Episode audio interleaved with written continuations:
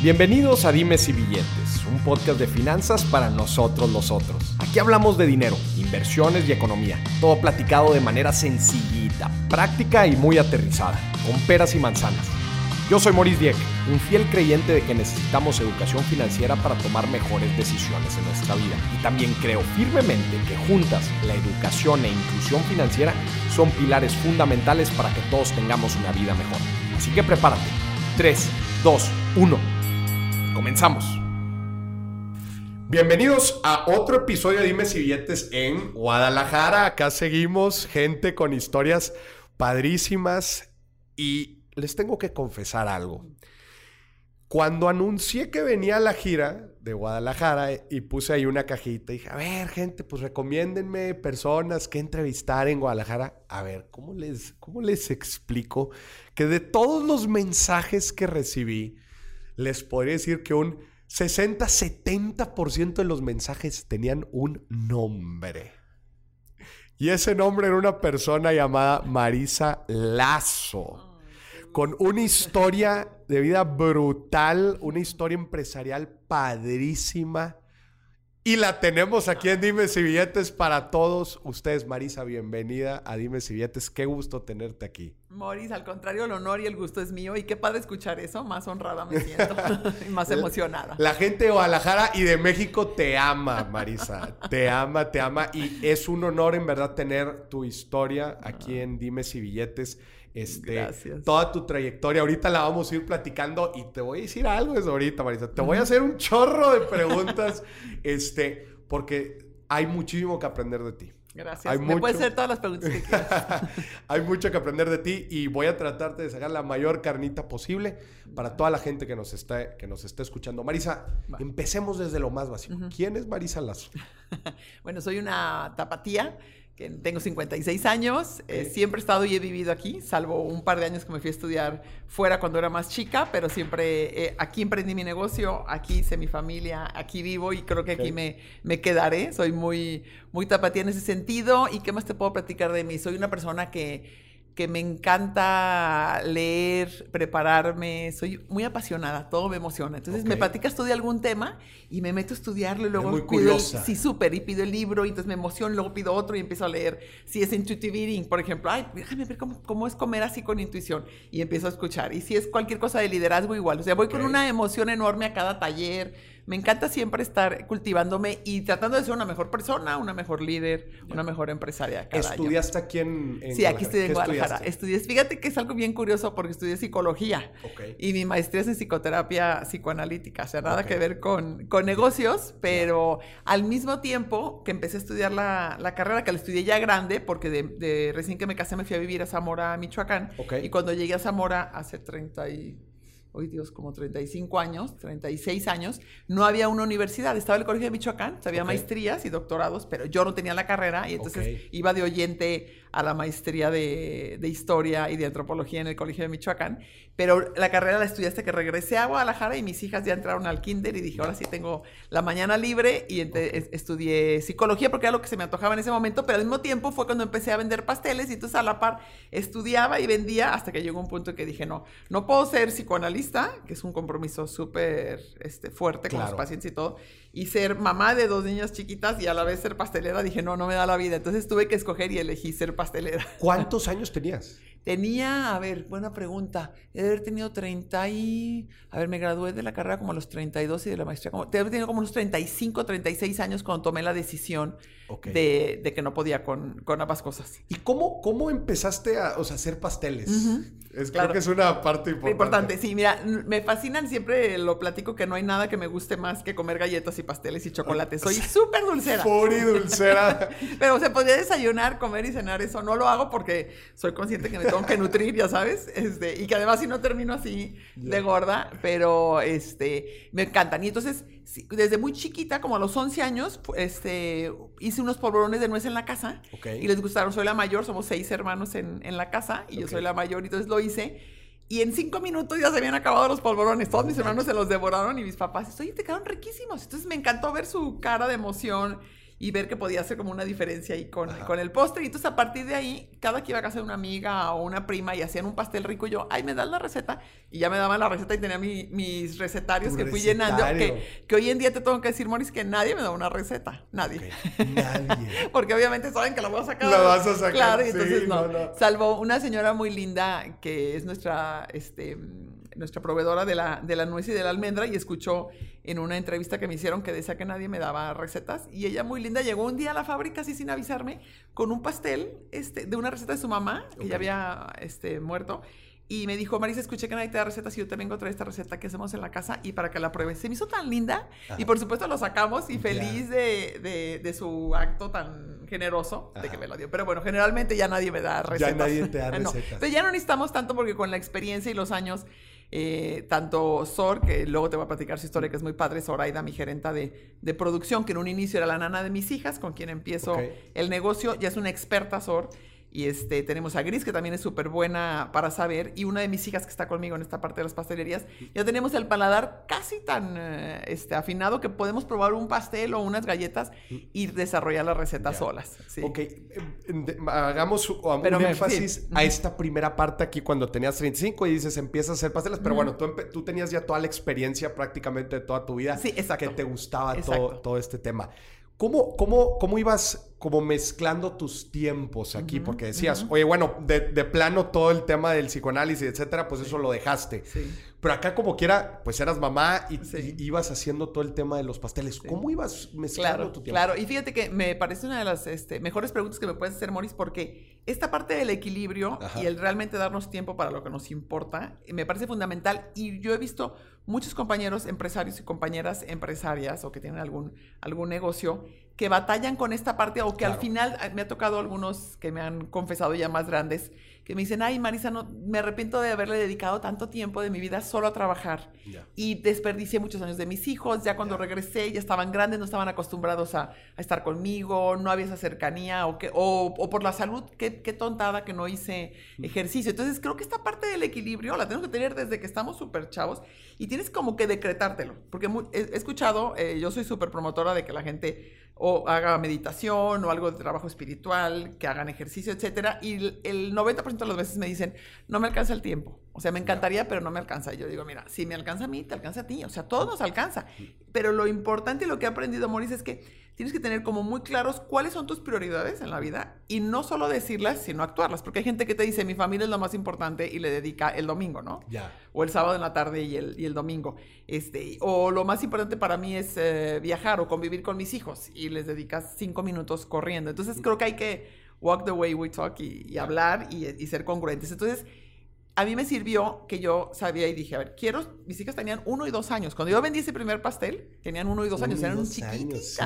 Ya tienen 30 y 31, o sea, ya están muchísimo más grandes. Pero yo sí dije, quiero organizarme y quiero crecer un negocio de manera en que las tardes las tenga libres para estar con ellas.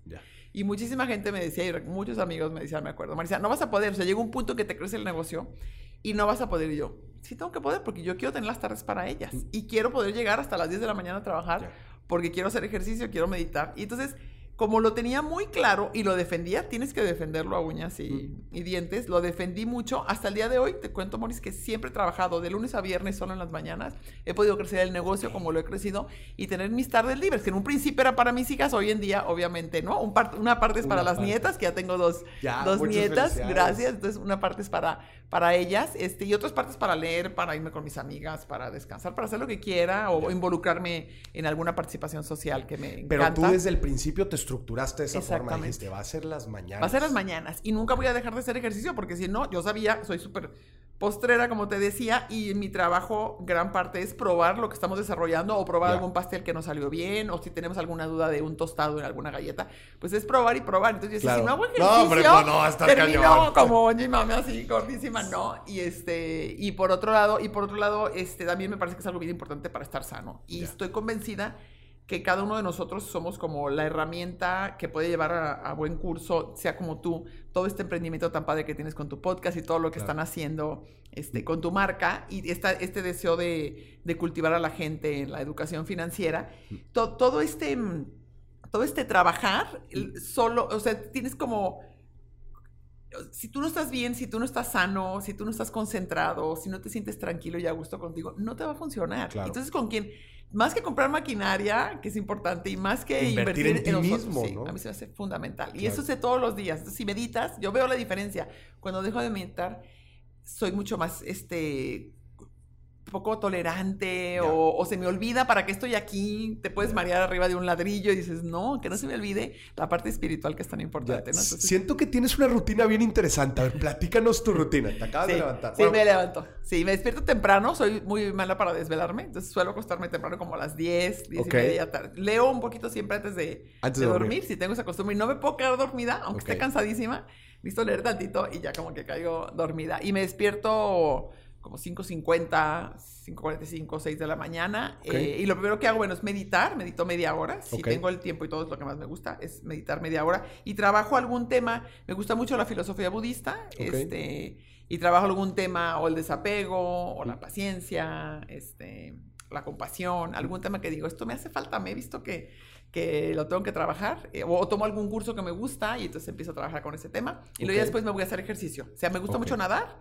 y este, toda la vida había nadado y ahora descubrí el pilates, también me gusta, entonces hago natación y pilates lo combino y luego ya me voy a la, a la fábrica, pero llego hasta las 10 de la mañana a trabajar. Ok, ¿y le das hasta las...? Hasta las 3. Hasta las 3. Hasta las 3 trabajo en, la, planta. Sí, me gusta estar donde está la producción. A veces visito algunas sucursales. Este, con la pandemia se hizo todavía más difícil. Mm el estarnos moviendo. Entonces, normalmente estoy en, eh, en, la, en la planta, en la fábrica, y ya me voy a comer a la casa y ya a la tarde, dependiendo de... Me gusta mucho participar ciudadanamente, me encanta estar en, en consejos o en movimientos que están Estás en una cantidad de consejos enorme. De la Cámara de Comercio, el TEC de Monterrey. Sí. No, eres una máquina para administrar tu tiempo, qué rollo. Y sí, y fíjate que sí soy, creo que soy un poco obsesiva con mi agenda pero me funciona. yo la, volteo a ver mi agenda un montón de veces al día y me encanta ir borrando y palomeando lo que voy haciendo. Y sí soy así, ¿eh? O sea, y todo el tiempo estoy... No sé dónde lo aprendí, justo porque estoy escribiendo un libro. Ok. Y, este, y justo estaba escribiendo el otro día sobre ese tema que no sé dónde aprendí, porque no fue de mis papás, eso sí estoy segura, porque ellos no pensaban así. Pero en algún momento me entró un chip de que no puedo perder el tiempo. Y es una cosa un poco fea, a ratos, este, porque no puedo, o sea, nunca veo televisión, jamás en mi vida, y nunca, eh, me cuesta mucho trabajo practicar el estar sin hacer nada. Y siempre digo, a ver, tengo media hora, mm, alcanzo a hacer, voy a contestar esos correos que me faltaba, o tenía que trabajar esto en el workshop que estoy trabajando en este taller, o si son una hora, hora y media, dos, perfecto, me pongo a escribir, o sea, todo el tiempo estoy aprovechándolo y este, productividad, productividad sí, sí, sí. Entonces, por eso me sirve también el budismo, porque me enseña a estar en el presente y a admirar un atardecer, tomarme una tacita de té tranquila. Y te confieso que todavía, Morris, me sigue costando trabajo, pero lo practico. Pero por mí soy tal tipo así, voy taca, taca, taca. sí, sí, sí. Y, justo cuando entramos como en esta dinámica eh, y, rutina de, todo el tiempo estar trabajando, después también, por ejemplo, a mí me pasó algo en, en, pandemia, pues te das cuenta que como que te frenan. Yo viajaba prácticamente todas las semanas y de repente la pandemia te pone un estate quieto y, bueno, pues es como tratar de, volver a adaptarte, ¿no? A, una nueva dinámica. Exacto, exacto. Y lo importante es que no olvidemos, yo también, a mí también la pandemia me frenó y también estaba como tú, viajaba un montón, me había tocado presidir una organización de empresarios a nivel latinoamericano, entonces iba a Perú, iba a Chile, regresaba, me iba a Brasil, todo el tiempo me la pasaba viajando. Y cuando me dieron el freno igual que a ti, dije, ándale, eso es lo que necesitaba. Y empecé a valorar. Y creo que el reto grande que tenemos, Maurice, es no olvidar lo que aprendimos. Todavía no salimos por completo, pero bueno, vamos con la pandemia.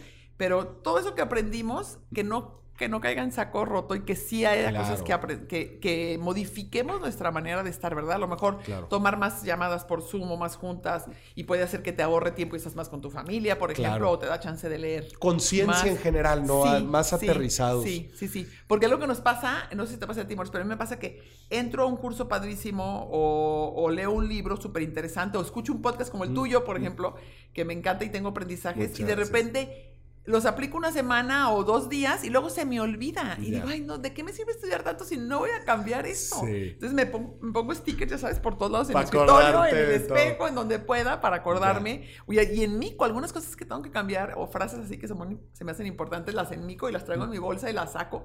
Porque si no, la rutina nos vuelve a jalar claro. y no te enriqueces de esos aprendizajes, ¿verdad? No te enriqueces de lo que escuchas en un podcast, no te enriqueces de un libro. Y creo que la segunda parte importante es pararnos, pensar y decir, a ver, esto que me está gustando tanto, ¿cómo lo puedo aplicar en mi vida? ¿Qué puedo modificar? Una cosa sencilla, claro. pero que sí tenga un impacto positivo. Un impacto y también en el tiempo, ¿no? Como mencionas. Marisa, ya todos conocen el, el, emporio en el que se ha convertido este, tu negocio, pero me gustaría ir otra vez a, las, a las raíces. O sea, ¿cómo... ¿Cómo eh, empieza todo esto? O sea, ¿cómo decides o cómo te das cuenta de que, oye, creo que se puede hacer aquí un negocio interesante? O sea, platícame estas primeras ideas, estas primeras también barreras o limitantes con las que te topaste y cómo saliste adelante. Sí, claro. Eh, la barrera más, más importante siempre fue, o, no tanto barrera podría, pero sería como un reto. El reto más importante fue el manejo de mi tiempo. Y sobre todo porque mis hijas estaban chiquitas. Y entonces aunque no quería, en las tardes a veces llegaba un correo o alguna llamada o algo había salido mal, porque las tiendas sí estaban abiertas todo el día, aunque yo no estuviera en, la fábrica o no estuviéramos horneando por la tarde, la tienda sí estaba abierta.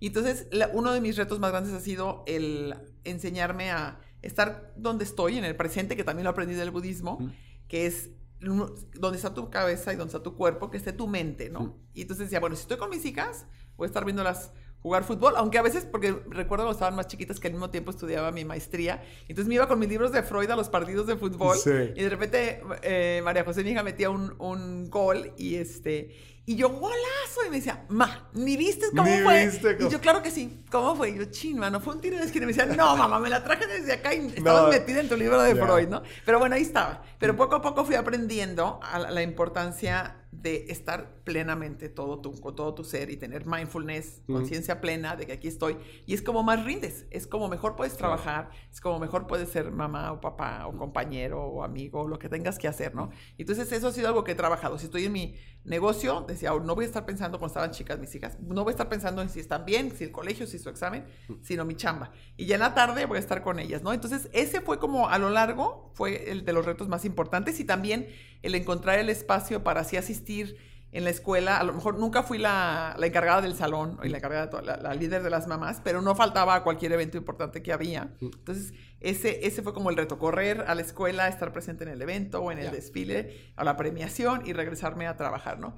Y, este, y, el, y todo lo demás ha sido súper gozoso porque no, no, fue como un negocio que yo planeé. Empecé a vender pasteles y nunca me imaginé que iba a Los vendías así. Así con mis amigos, las vecinas, los este, Friends and Family. absolutamente Friends and Family, nada más. Y le ponía una etiquetita que decía Marisa Lazo con mi teléfono y ya la gente me marcaba y me lo pedía. No había, no había Instagram, no había nada de todo esto que hoy ayudó Era nada más el teléfono, ahí está. Punto. Exacto. Y me marcaban y yo tenía mi agenda, una agenda de banco donde apuntaba lo que, lo que me pedían y eso horneábamos para ese día, ¿no? ¿Cuáles eran tus productos estrella? Este, y, curiosamente, siguen, la mayoría siguen siendo. uno era la rosca de chocolate, que sigue siendo. Ah. Uno que sí, el primero que vendí, el pay de pera con almendras, ese lo dejamos de, fabricar porque ya no se vendía tanto. Pero eran eso. Y, las galletas, las que siguen siendo, que es el centenario, la que va rellena de mermelada. Y las de avena con chocolate y nuez también siguen siendo, y los brownies. Entonces, he variado algunas recetas, hemos variado algunos ingredientes, por ejemplo, hacemos la, versión eh, sin gluten o hacemos la versión sin azúcar, también este tipo de variaciones.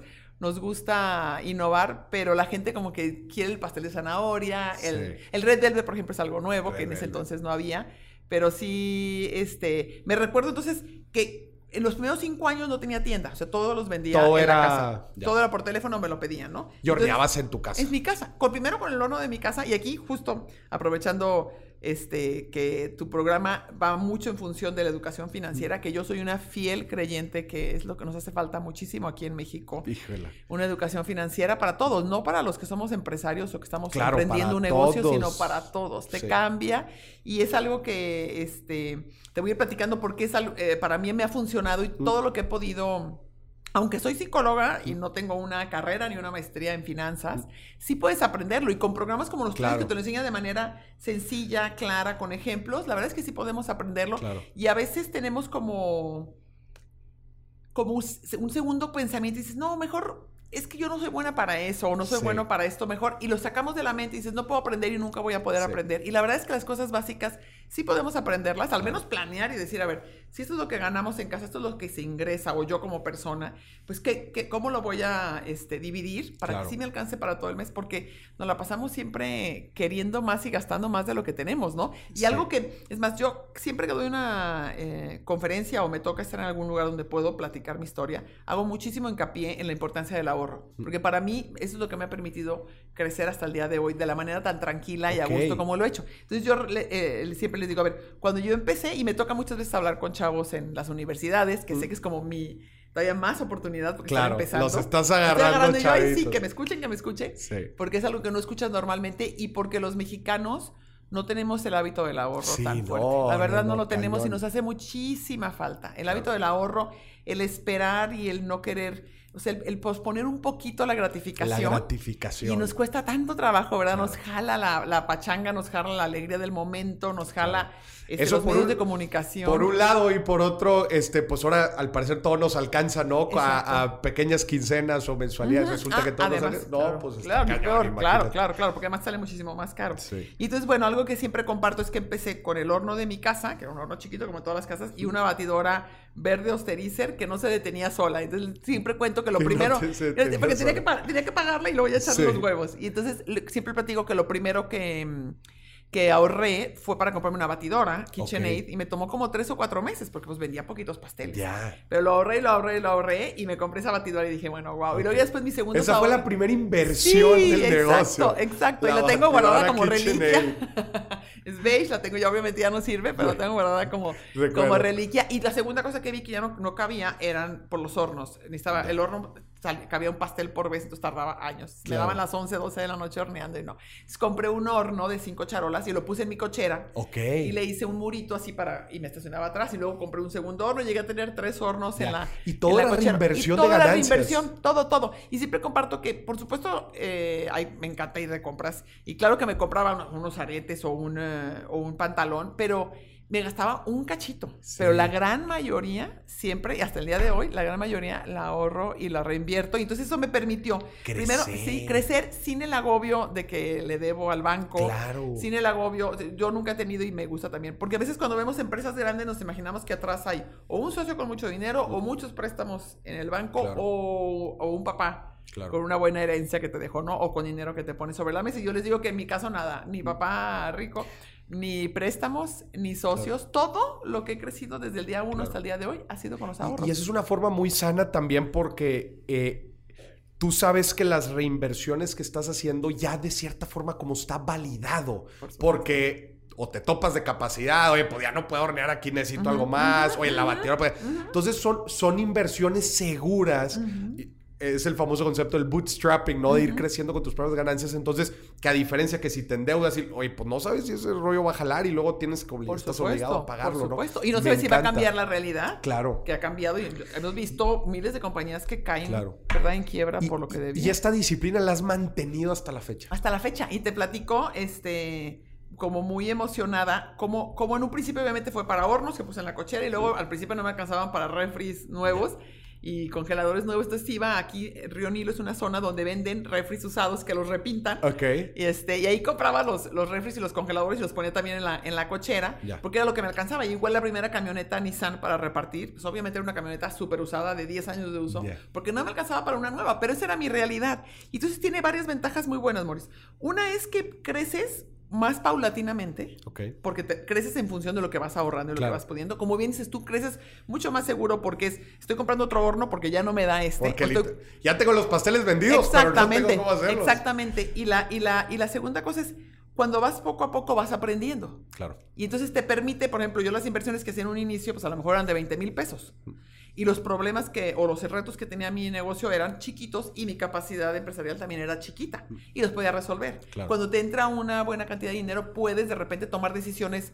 Yo recuerdo una vez una, una amiga que me tocó ver que construyó una planta de chiquita de producción para un producto que hacía y la había hecho casi como una sala de cirugía con unos gastos enormes este, que no necesitaba porque no tenía la experiencia y los conocimientos y después le costó muchísimo trabajo recuperar tan grande inversión. Entonces para mí ha sido como muy sabroso ir poco a poco porque me ha permitido ir aprendiendo y aprendiendo y aprendiendo y entonces claro, ahora las inversiones son mucho más grandes, pero también mi capacidad de planeación, el equipo con el que he ido creciendo juntos, que tengo un equipo increíble de, de liderazgo dentro de la empresa pues ya estamos listos para enfrentar retos mucho más grandes y también para tomar decisiones sobre inversiones mucho más grandes. Claro, tu entendimiento en general del negocio. Entonces, te, va, ajá, hay que tener paciencia. Entonces, creo que esa es otra de las cosas que eh, lo he escuchado en tu, en tu podcast que lo promueves y, que, y que algunos de tus invitados lo promueven y yo también estoy muy a favor de eso de tener más paciencia, o sea, de ahorrar, reinvertir y no querer sacarle dinero como a los dos, tres años, porque no, esa no es la realidad. Y que los emprendedores sepan, porque a veces te lo venden así como,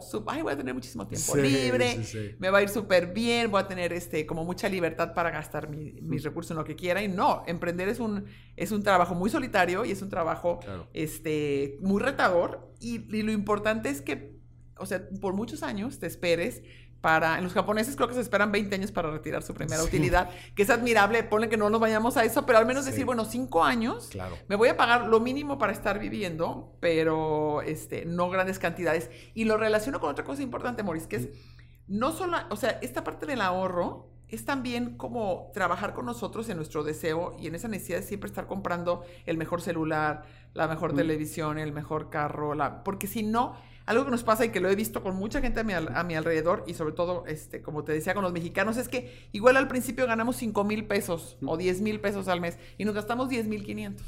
Y, y, luego te ganas 20 mil y te gastas 21. Sí. Y luego ganas 40 mil y te gastas estilo de vida aumenta. Aumenta. Y tú las tarjetas de crédito a tope, siempre estás agobiado y siempre hay algo. Y siempre habrá, siempre va a haber siempre hay algo, mejor. y entonces también hay que trabajar un poco con esa necesidad de, de, cumplir todos nuestros deseos y de compararnos y de eh, eh, entrar en un mundo de competencia. Y creo que el secreto aquí es estar satisfechos, sentirnos satisfechos con lo que tenemos y contentos y eso te permite entonces ser más prudente. Y que, que sí, sí, requiere cierto grado de conciencia y no de, porque siento yo hay veces que vamos como en piloto automático tomando las decisiones y también, y, vivimos en tiempos, también tenemos que hablar de las redes sociales, en donde pues tenemos muchas presiones y mensajes por todos lados. Entonces eso nos lleva, al final de cuentas, que si no tenemos la conciencia suficiente, terminamos tomando decisiones a la y se va. Por supuesto. Pero me encanta, me encanta este mensaje que dices de disciplina este, financiera a lo largo de, todo de todo el negocio y de nuestra vida, porque es, funciona igual en totalmente, total, totalmente. Y sabes, Maurice, este, tocas como varios temas eh, que a mí me apasionan en, en este momento y es es el, esa parte de la conciencia es fundamental porque no nada más tomas decisiones al y se van, sino tomas decisiones que en realidad no son tuyas. Que te las sembraron en Instagram o en Facebook o en la revista que viste. Y ni, y ni cuenta te diste. Y como siempre tenemos un vacío adentro, si, sobre todo si no tienes un trabajo espiritual, tienes un vacío adentro este, pequeño o lo que sea, o todos tenemos algún dolor de la infancia, de la adolescencia, y entonces los medios de comunicación se encargan de decirte, para llenar ese vacío, esto es que tengas este coche, o esta chamarra, o este viaje, y ya vas a ser la más feliz del mundo, o el más feliz, y te lo compras si no tienes este trabajo, ¿no? Claro. Y, y, regreso a, dos temas más que me gustaría compartirte a ti, de la parte del ahorro, que justo cuando empezó la pandemia, nosotros íbamos a, arrancar la construcción de nuestra nueva planta de producción, que con la que vamos a poder producir lo doble de lo actual, porque ya no, ya no cabemos. Y entonces cuando menos, menos así empieza la, la, pandemia, paramos primero, obviamente, porque no, no, sabíamos ni qué venía y nada más escuchaba de otros países lo grave que le estaban pasando las empresas y los, los empleados y etcétera. Y entonces lo paramos por un par de meses mientras decíamos, a ver, ¿le seguimos o no le seguimos? Porque igual ya no va a ser lo mismo, igual ya nadie nos sigue comprando pasteles o veto a saber. Por fortuna, eh, pasteles, la gente aunque lo celebrara de a dos o de a cuatro personas, lo celebra siempre tu cumpleaños con un pastel. O sea, como que no puede haber el cumpleaños sin pastel. Entonces, por fortuna, el, el eh, ramo en el que estamos, que son galletas, pasteles, gelatinas, la gente sigue helados, la gente siguió consumiéndolos. Y más a veces cuando estás triste o encerrado o aburrido, dices, bueno, al menos con unas galletas ricas. Entonces la gente pedía galletas y se, y se, y se comía las, las, las galletas. Entonces vimos que seguíamos vendiendo, que había días que estaban más tranquilos, pero que seguíamos vendiendo. Entonces, gracias a que tenía ese dinero, dinero y teníamos en la empresa ahorrado ese dinero para la planta, pudimos arrancar a los dos meses de, o tres meses, fue como en marzo, finales de marzo, ¿verdad? y en junio arrancamos nosotros la construcción de la planta, porque no teníamos el pendiente de, es que si suben los intereses, es que si se devalúa el peso, nada, ya teníamos el dinero ahorrado y eso nos permitió arrancarnos para construir y ya la planta espero que esté en septiembre lista. En septiembre lista. ya para cambiarnos porque ya no cabemos. Y va a aumentar al doble la Ajá, exactamente, esperamos 2.5 y es, es, por fortuna alcanzamos a adquirir el, el terreno que está al lado y entonces es como solo crecer un poco más lo que, digo, bastante más lo que tenemos y, este, y abrir una puerta y juntarnos. Pero esa parte es importante, que me dio la tranquilidad de decir, va, me aviento y me la echo. Claro. Este, y hasta nos decían los de Zapoma, nadie está pidiendo permisos para construcción más que ustedes. O sea, como que nadie. Y el ingeniero que nos empezó a construir decía, pues ahorita así como nadie se está animando a ampliarse. Oye, y entonces en pandemia, este, no, no hubo mucho tema. No, no, solo al principio, los primeros días, aquí el, eh, gobernador hizo muy buen manejo y creo que en general han hecho un gran manejo de, la pandemia, que ha sido un tema bien este, difícil y muy complicado. Entonces hubo unos días al principio que sí nos pidió que, que no sabíamos ni cuánto, eran cinco días, porque no sabíamos cuánto iba a durar. Entonces esos días sí recuerdo que se bajaron las ventas. Y, este, y, y después empezó a estabilizar. Y sí hubo, a lo mejor el primer mes, los primeros dos meses estuvo un poco más tranquilo, pero te estoy hablando 15%, 20% menos. Y luego ya empezó a repuntar y repuntar. Y yo soy súper positiva y súper aventada. Yo siempre digo, va a salir las cosas bien y la gente va a seguir comiendo. Este, si sigues preparando rico las cosas. Y a ver, nos, nos trajiste aquí un claro, regalito. para que los pruebes. A la gente que nos está escuchando, ni modo, me la van a tener que aguantar, pero yo me voy a echar aquí un, un dulcecito. Vamos, vamos a probarlos. Sí. a ver, ¿cuál nos recomiendas? Esta que, es, esta que es de centenario, esa que tiene mermelada, es muy rica es la que más vendemos y es la que te contaba. que además me vas a obligar a hacer ejercicio. Claro. Pero la vida también es de gozar. ¿No? ¿Estás de acuerdo? La vida también es, porque luego satanizamos el azúcar y los carbohidratos. ¿Saben qué, gente? Lo están viendo en, si lo están escuchando en Spotify, váyanse a YouTube, por favor, y vean esto nada más. O sea, vean esto por el amor de Dios. Un centenario de la reina de los pasteles, Marisa Lazo, y me lo voy a echar aquí mismo. ¿Cómo ven? Marisa, sí, no. no, espero que te gusten con todo, con todo cariño. Y además me pasa que a veces cuando estoy con gente que, que no son de aquí y que, eh, que, no han probado nuestras cosas, digo, no, es que no, no, te, no puedes imaginarte lo rico que son mis galletas hasta que las comes. Entonces siempre cargo con ellas a todos lados. Se me acaba de derretir en la boca, señoras y señores. ¿Cómo les explico? Perdónenme Estás en Guadalajara. Sí, sí, ya empezamos a expandirnos. Estamos también en León, también con Dolce Natura, porque tenemos otras dos marcas que es ah, Dolce Natura y Tía Lola. Entonces, eh, Dolce Natura y Maricia se fueron a, León. También estamos en Tepa, en Ocotlán, en Ajijic. Entonces, eh, tenemos la idea de crecer hacia el Bajío. Ok. Y este. a Monterrey. Y después, por supuesto, no, por supuesto que nos vamos a ir. Esa es nuestra intención. Están deliciosos. Ay, qué bueno. Y también estamos tratando de, crecer con envíos. Como te dices, se rompe muy fácil. Entonces, nuestro tema ahorita es cómo llegan sin romperse a Monterrey y a México, pero ya, ahí vamos. Creo que ya le estamos agarrando con un empaque un poco más durito. Entregan también a domicilio. Es lo que queremos, exactamente, exactamente. Ya tenemos e-commerce, este, tanto aquí en la ciudad, y lo que queremos es hacerlo a nivel nacional. En Estados Unidos ya puedes pedir un pastel y te lo mandan congelado y súper empacado. Entonces ya hemos visto varios experimentos. Este, y queremos buscar un, empaque, pero también que sea medio eco-friendly y que, y, este, y que no se rompan las galletas. Pero bueno, ahí vamos, ahí vamos. Están deliciosas. Luego tienes que probar la otra que tiene dulce de leche en medio, pero que esta también es, nuestra más vendida. Esa, esa. esa. A ver, de una vez también para que la gente aquí Qué delicia. Esa, esa fíjate que no se rompe cuando la mandamos porque no tiene aire el empaque, entonces aguanta muy bien. Pero bueno, esa es nuestra. Oye, Marisa, ¿y cuántas sucursales tienen aquí en Guadalajara? Tenemos, mira, en total de Marisa, entre Guadalajara y. La mayoría están en Guadalajara, pero entre todas son como 56 Marisas, 10 Tía Lolas. 20 Dolce Naturas. No, no, no, es que vean esto, por el amor de Dios.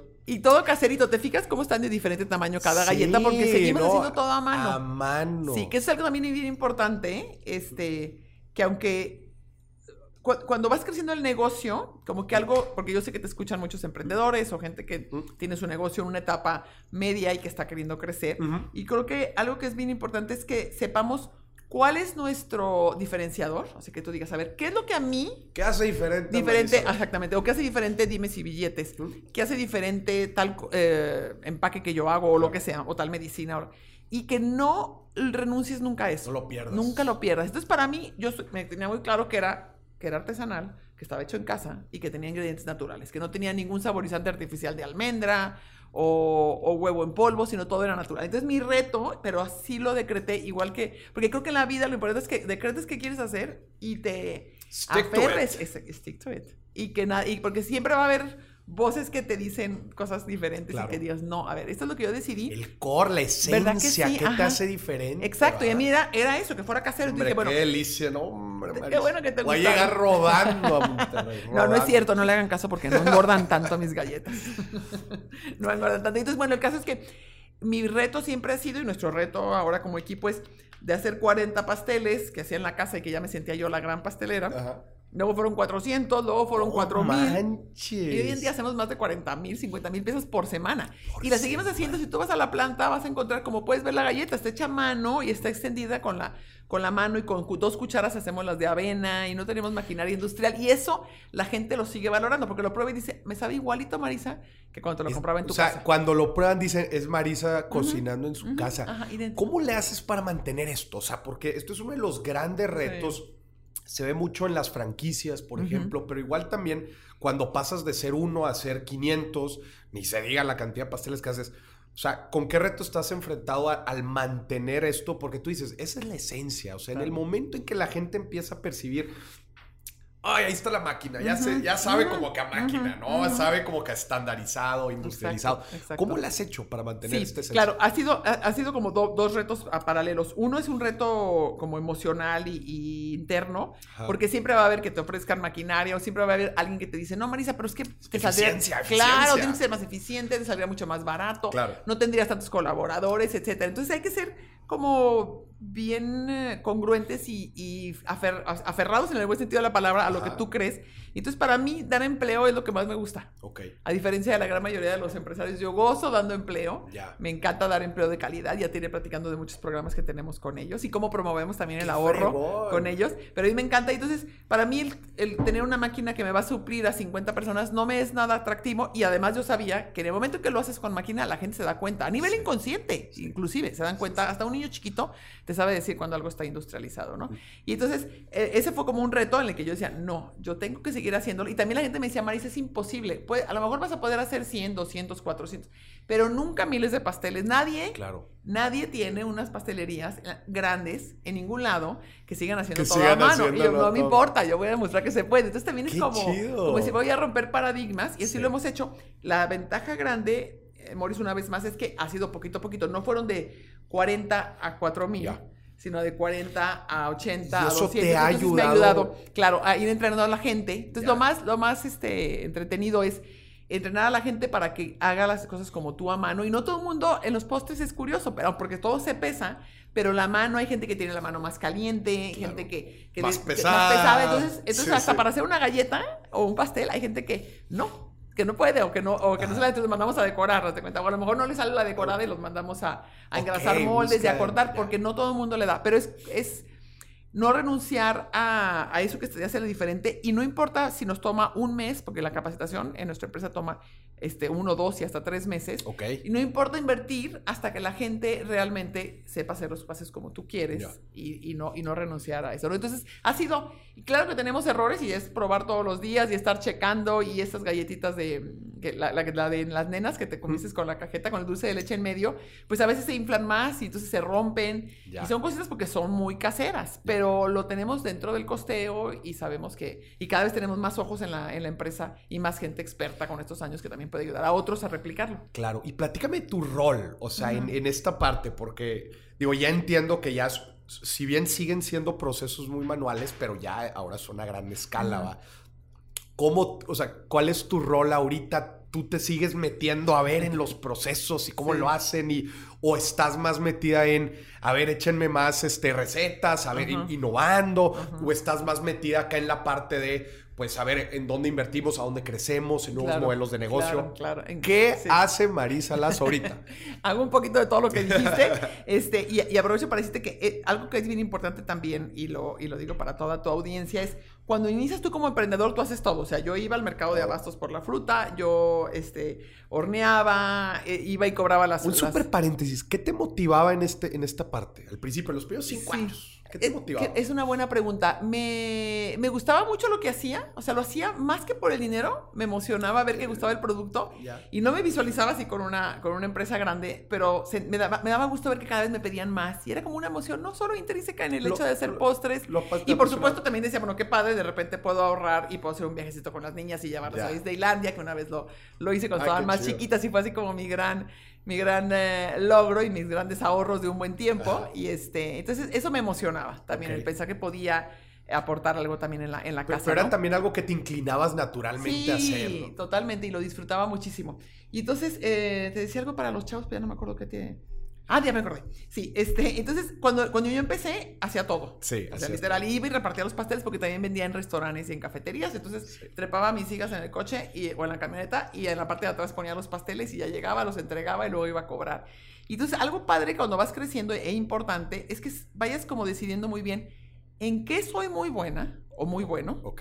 en qué es fundamental que esté en la empresa y en qué hay gente mucho más capaz, como en la parte financiera. Por ejemplo, yo tengo un contador que es súper capaz, que somos súper diferentes porque él es muy negativo y yo soy súper positiva. Que- Y que- que funciona muy bien. Perfecto, porque él me dice, a ver, hold Sí, your sí, horses. sí, hold your horses. y, este, y, y- y es una persona a quien quiero, a don Carlos, y, admiro muchísimo y ha sido un gran compañero en todos estos años.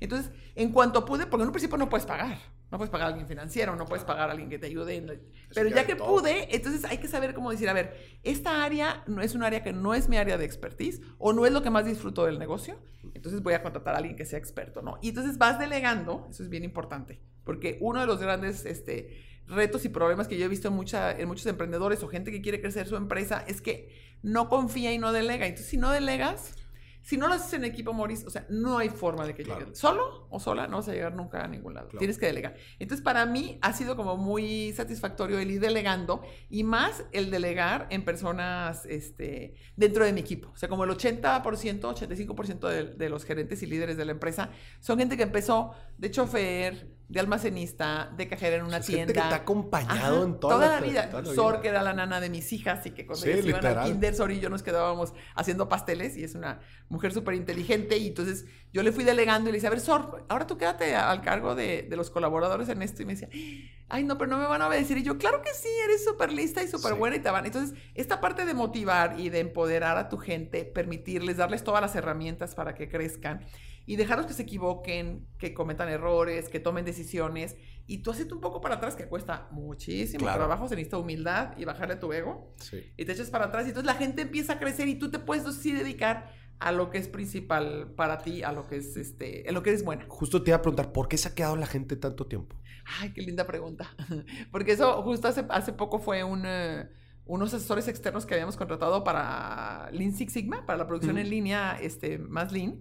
Entraron con nosotros hace como ocho años y este, porque no teníamos suficiente producción y entraron a ayudarnos a producir de manera artesanal, pero ordenadamente.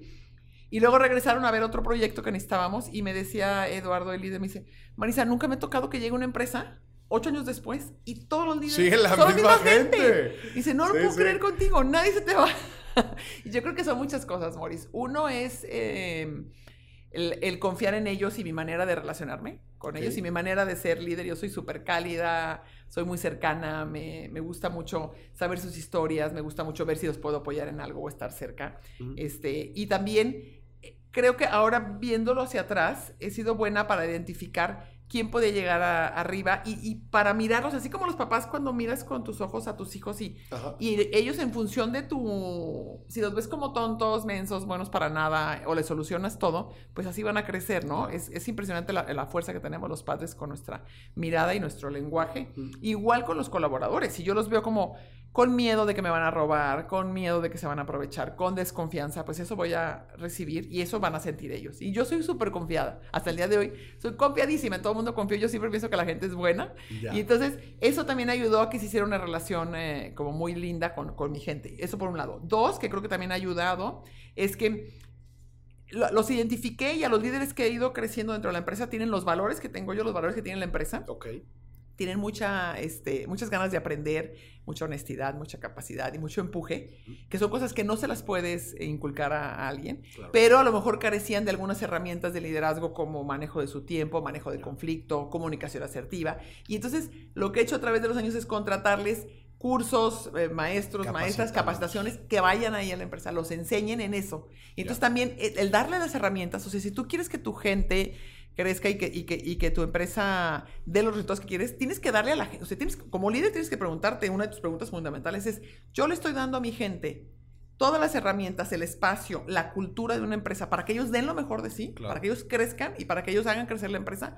O, o sí, pero a medias, y sí, pero con duda, o con muy poquitos recursos, o las últimas decisiones las tengo que tomar yo, entonces finalmente no se los no dando, ¿no? Entonces creo que también eso ha ayudado y cuando nos vamos ya a todos los colaboradores, porque tenemos este, ya un poquito más de mil colaboradores. Te preguntar, más de mil colaboradores. Sí, sí, sí. Cosa que se me llena de emoción. Cuando me avisaron que ya lleva el mil uno, no, bueno, casi lloro ya. de la emoción. Eh, eh, contemplando gente de planta. Sí, este, ajá, gente de tiendas, exactamente, gente de mantenimiento, todo, este, choferes, todos, somos un poquito más de mil.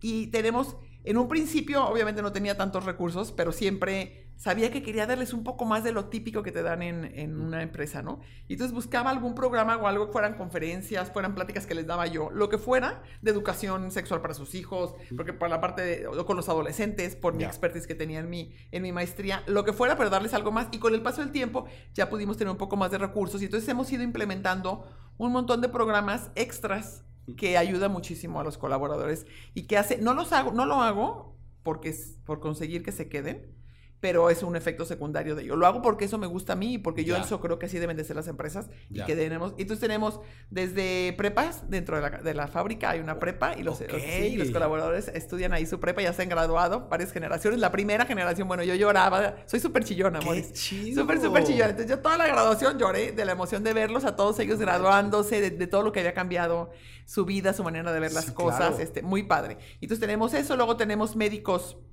privados, se llama Médico Marisa, que tenemos un programa como de 45 médicos, es una, una lista que tienen ellos, eh, desde ginecólogos, terapeutas de adultos, terapeutas de niños. Y ellos, y ellos hacen, ajá, ellos hacen, porque también tienen su seguro social, pero el seguro social no tiene toda esta parte. Y además a veces yo veía que tenían a lo mejor nada más un dolor de estómago o de cabeza, una gripa, y iban al seguro y duraban cuatro o cinco horas haciendo fila para que, y a veces no estaba el medicamento. Y entonces aquí mejor que vayan con un con un doctor este, privado, hacen su cita el martes a las 5 de la tarde y se van. Y nosotros ellos ponen 50 pesos y nosotros pagamos toda la consulta. Y no lo vas a creer, Moris, pero el cheque más grande que hago todos los meses es el de la terapeuta de niños. Ok. Sé que muchos papás como que valoran, valoran muchísimo eso. Y también terapeuta. Y el segundo es el terapeuta de adultos. Claro. Hay homeópatas. Y entonces, ese tipo de prestaciones dignificamos las casas de, de varios de ellos por. Les arreglamos su cocina, o su piso, o sus no, ventanas. A ver, eh, entonces, ya me vi tonto yo preguntando este, por qué se queda la gente tanto tiempo. El tonto soy yo. no, está increíble. es, increíble y es algo que me llena de orgullo porque yo siempre cuando empiezo mi, mi día ahí en la fábrica, siempre pienso, y recito esta frase, que, que este negocio sea de beneficio para el mayor número de personas. Y entonces todas mis decisiones y todo lo que hago, lo hago pensando así, no que sea beneficio para mí y mi familia, sino para todos. Y es como una cultura, una manera de estar en el día a día, ¿eh? Y lo sienten los colaboradores. Sí, ¿eh? claro. Eso es lo más padre, Maurice. ¿eh? No sabes cuántas muestras de cariño tan hermosas he tenido de, de mi gente y es lo que más, o sea, es lo más bonito que puedo tener. ¿eh? Hace, mira, hace poco, te voy a platicar dos historias súper lindas. Hace poco uno de mis colaboradores, Rubén, que ya tiene muchos años con nosotros, un señor ya mayor, a la salida me, dio un paquetito y me dijo, señora, porque muchos me dicen señora, porque vengo de la casa que era la señora Marisa. Entonces muchos me dicen, señora, este, le tengo aquí esto, lo, ábralo en su casa. Y yo pensé que era algo de comida, no sé, lo tomé en la bolsita. Y ya que llegué a mi casa era una taza de café con mi foto y en la parte de atrás decía, para la señora Marisa, que es una, eh, es una patrona que se preocupa por su gente o por sus colaboradores, sus empleados, algo bien lindo. Y yo, o sea, él la mandó imprimir, le puso mi foto, todo, y este, y estaba muy agradecido porque su esposa se había enfermado de, de COVID, Tere, que está en el área de, de, gelatinas, y estuvo, fue de las pocas personas que terminaron hospitalizadas, y estaba súper mala y no había forma de, ya ves que la familia pues no se puede poner en contacto ya una vez que te, que te meten a la zona de COVID. Y entonces con, como íbamos y regalábamos galletitas a los este, doctores y a las enfermeras en la mera época de crisis, porque decíamos al menos que tengan para su café. Entonces nos íbamos por diferentes, este, con la fundación, que luego te platico de la, de la fundación, parte de lo que hicimos esos meses fue repartir galletas en los diferentes hospitales que trabajaban con pacientes de COVID. Y entonces conociendo a una de las enfermeras, de ahí le preguntamos y la enfermera que tenemos en planta también la conocía y con conseguimos el contacto de alguien que estaba dentro de la sala de COVID y con su celular les permitió tener una llamada de unos minutitos este, con, eh, con ella y este y bueno, fue para a ella le cambió, o sea, el ver a su familia y, el, que le echaron mil porras y a partir de ahí empezó a subir su nivel de oxigenación y, y salió del hospital y ya está muy bien. Y sentíamos que se podía, o sea, estaba muy grave, muy, muy grave. Y entonces, cuando me mandan un, un eh, voice note de su familia, de, de Rubén y de Tere, no, Tere todavía estaba en el hospital, de los hijos y y este y de Rubén dándome la, dándome la noticia de que habían podido hablar, era la emoción de ellos y yo escuchaba el voice y yo lloraba de la emoción y decía, les decía a mis hijas, es que para esto vale la pena trabajar, para esto vale la pena crear una empresa, para poder hacer la diferencia en la gente, ¿no? Y hace poquito una, una otra colaboradora de Dolce Natura también me mandó una carta que la abrí yo y vi, eran cinco páginas por los dos lados grandes, que eran diez páginas escritas. Dije, aquí les voy a leer esto. No, eh, no y, y, no sabes qué carta más hermosa de Diana, una chava que trabaja con nosotros en Dolce Natura, platicándome cómo llegar a trabajar. Y justo me escuchó en un podcast. Y entonces le, le gustó cómo platiqué. Y dijo, no, yo tengo que trabajar ahí. Entonces tiene un año apenas ah, con nosotros. Por eso aplicó. Por eso aplicó. Y entonces, y este, y me contaba que tiene un niño con parálisis cerebral y todo lo que ha implicado para ella la ah. discriminación por ser mujer, mamá soltera de un niño enfermo y cómo nunca haya conseguido ascensos en, en sus otras empresas. Pero no sabes qué carta más linda. Yo lloraba a mares. O sea, lloraba y lloraba y me subía al coche y seguía llorando de la emoción de ver porque ella me decía, Nunca había trabajado en una empresa donde tuviera ambas cosas, que me trataran con dignidad y que ganara un muy buen sueldo. Tenía como siempre una o la otra. Y dice, y, el, y, el, y en el curso que dieron ustedes de emociones, porque damos muchos cursos, y uno de ellos era de emociones, me di cuenta que nunca había trabajado con mis emociones y había guardado todo eso. Su niño ya tenía 11 años, entonces tenía mucho tiempo guardando esto. Y entonces entré a terapia, justo por sus médicos Mari. Entonces me, replicaba como todos los eh, beneficios que Los tiene. beneficios. Y cómo le ha, afectado a ella y a su hijo, que está más tranquilo y todo. Y yo lloraba y lloraba y decía, es que esto es lo que vale la pena. O sea, entonces todo el tiempo estamos, nos sentamos con los recursos humanos. ¿Qué más podemos hacer? ¿Qué más les damos? ¿Qué más regresamos? Es increíble todo lo que has construido eh, eh, integrado a todo el, negocio del pastel. Este, eh, neta, es, es, impresionante. O sea, justo te iba a preguntar como hay muchos reposteros allá afuera, hay muchas empresas, hay mucha gente que hace, que hace postres. ¿Por qué no llegan a ser un Marisa? Mira, este, si, si me voy a, pensar en las señoras que empezaron como yo, que empezaron en su casa, que hay muchas que hacen cosas muy ricas, yo creo que uno de los eh, retos más grandes es, y, que les, y que carecen es la educación financiera. Si no tienes una idea más o menos general de lo que es una educación financiera y de cómo llevar un negocio, es muy difícil que consigas estar ahorrando, reinvirtiendo, planeando. Entonces, es importante, creo, este, y es un, es, eh, como que a veces que son, los que son muy reposteros también y que, y que son artistas, luego normalmente son más del hemisferio izquierdo claro. y carecen de toda la organización. Entonces, una de mis hijas, me acuerdo cuando estudió su, su maestría, me dijo, Ma, ya entendí perfecto, tú no eres repostera, tú eres empresaria. O sea, tú eres, o sea, sí sabes hacer postres y te encanta y eres súper dulcera, pero tu mente y todo está más puesto. Entonces, cuando me preguntaste es que no te terminé de contar qué hacía en mi día y, que, y a qué me dedicaba, parte, por supuesto, es a la parte, este financiera del negocio y a la parte de administrativa y a planear si vamos a crecer. Y aunque no este, soy muy buena para hacer planeaciones estratégicas, porque no tengo una carrera en eso y no, no, no, lo sé muy bien, pero más o menos eh, rodeándome con mis colaboradores podemos planear los próximos un año o dos años. No nos vamos nunca a cinco Sí, no, no, porque ya está muy lejos. Muy lejos, muy lejos. Y porque además he visto que a veces cuando, cuando veo más agobiados a amigas y amigos empresarios es porque no llegan al bottom line y están así como es que yo tenía que crecer 11% o 5% y no sé qué. Y todo el tiempo es un agobio, siempre están viendo el, número, el, número, el número, el número. Y yo no tengo ningún número nunca. Entonces soy feliz. O sea, si crezco 5%, si crezco 12, si crecimos 20, yo siempre estoy contenta porque no tengo eso. Sé que no es la manera común de trabajar, pero creo que es importante también seguir tu intuición. Entonces siento que varios de, contestando esa pregunta en concreto de por qué muchos no consiguen crecer una empresa así, es porque a lo mejor son más artistas, son más creativos y no tienen esta otra parte y a lo mejor no se supieron rodear porque no necesitas tenerlo. Ya, claro. Lo importante es que sepas rodearte de todos aquellos que tienen las experiencias y la expertise que tú no tienes, ¿no? Marisa, la forma en que tú has llevado tu negocio es una forma impresionante, o sea, desde la parte humana de prestaciones y cómo trabajas con tu gente, hasta la forma en que has crecido con sucursales y el, el producto y los procesos, todo, todo en general. ¿Cómo? Pero eres psicóloga. O sea, ¿cómo has ido aprendiendo todo esto a lo largo? O, ha sido la gente con la que te has rodeado, pero que has tenido la forma de empoderar? O sea, ¿cómo? Es La forma de tener un emporio que tienes ahorita. O sea, ¿cómo, ¿cómo te has llenado de conocimiento? No, es buenísima tu, pregunta y tiene ambas partes. Por supuesto, tiene una parte que me he rodeado, como lo dije, de gente como Don Carlos, como Ale, como Carmen, como Leti, gente que tiene una expertise en sistemas, por ejemplo, yo no sé, no soy nada experta ni en hardware ni en software, cero. Este, o e-commerce, cero. Y entonces hemos ido contratando gente experta en áreas en las que yo no soy tan buena, pero creo que lo que más me ha ayudado, Morris, y que, y que lo regreso al principio cuando, cuando me dijiste que quién era Marisa, es que sí, sí me gusta muchísimo prepararme y sí me gusta mucho siempre estar estudiando y ser mejor líder. Y no sabes cómo me doy cuenta y digo, hijas, mano, ¿cuántos años cometí este error? O sea, por ejemplo, no escuchaba mucho a mi, a mi gente. Eso es una cosa típica de los emprendedores. Como tú sabes todo del negocio, como tú lo emprendes, entonces eres la persona que más sabe. Nadie te va a llegar a entonces, nadie te llega, nadie te, y si eres así como yo, este, que soy muy amable con la gente y que yo empecé así, difícil, o sea, que me digan una retro negativa, bueno, imposible, es muy, muy difícil. Entonces tienes que crear una cultura en la cual se permita regresar. Claro. Y entonces yo en un inicio, no nada más no la creaba la cultura, ni siquiera la tenía en mi mente. O sea, eh, hacíamos los primeros años, eran mis decisiones, mis ideas, donde yo creía que debía de ser. Y punto final, y vámonos, papas, pas, pas. Y la gente solo obedecía y seguía órdenes y punto, ¿no? Hasta que un día, siempre lo platico que Miguel, eh, mi gerente de logística, que también empezó de, de, de chofer, me dijo un 10 de mayo, que es cuando más tenemos este, dificultad para surtir el producto, porque se termina todo y las calles están llenas, porque todo el mundo va por las flores de la mamá, por el pastel, por lo que sea. Y entonces cuesta muchísimo trabajo. Y me dijo, y, todo tenía que, todos tenían que regresar eh, los choferes a la planta a surtirse y ya tenemos sucursales en el sur, en el norte, en diferentes lados. Entonces me dijo, ¿por qué no rentamos un camión refrigerado grande, un tráiler, y lo ponemos en el sur de la ciudad, en el estacionamiento de una de las sucursales? Y de ahí que se surtan todas las sucursales del sur. Ya. ¡Ah! qué buena idea. Dije, ¿qué, qué mensa soy? No se me había ocurrido nunca. Y luego me dio otra idea buenísima de otros trailers para las sucursales más buenas.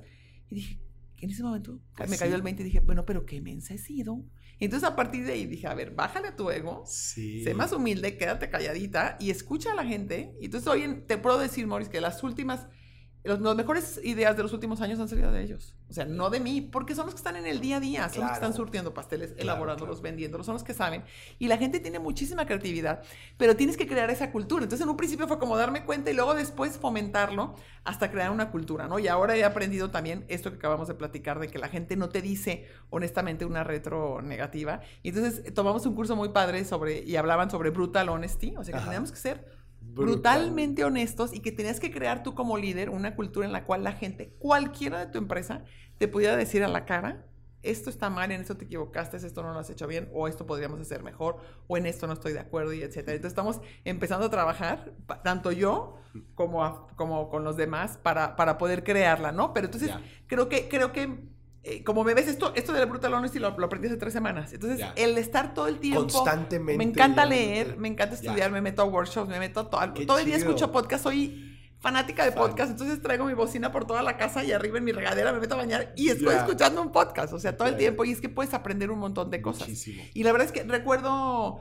cuando empezó la pandemia, o sea, sobre todo los primeros dos días, así cuando ya se decretó y que vimos que llegó a México, que fue un 21 más o menos, mm. veintitantos de agosto, de, de, marzo, dije, ay Dios mío, mi vida, me asusté. Porque nunca me, di cuenta que estaba enorme la crisis y que era a nivel mundial y que nos iba a pegar. Porque no la veíamos muy bien al principio. No, y me di cuenta que nos iba a pegar a todos los negocios. Entonces dije, yo no soy, yo no sé ser líder de, de, de, una empresa así de este tamaño en crisis así de grande.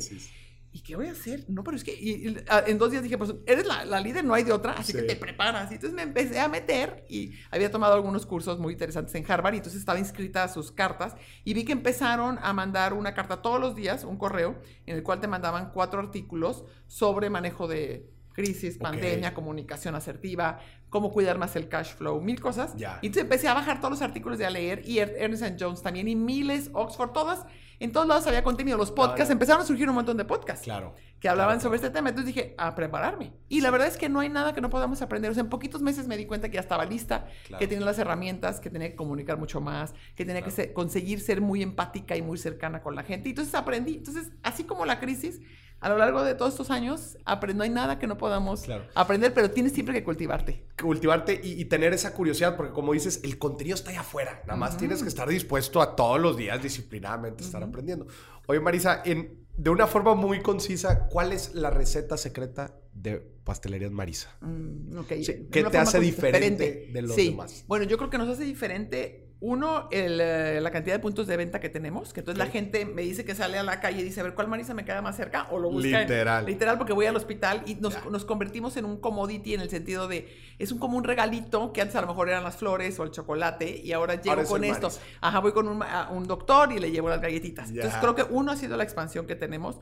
Dos, por supuesto, lo que le, te decía hace ratito de, de, tener todo muy casero, muy artesanal.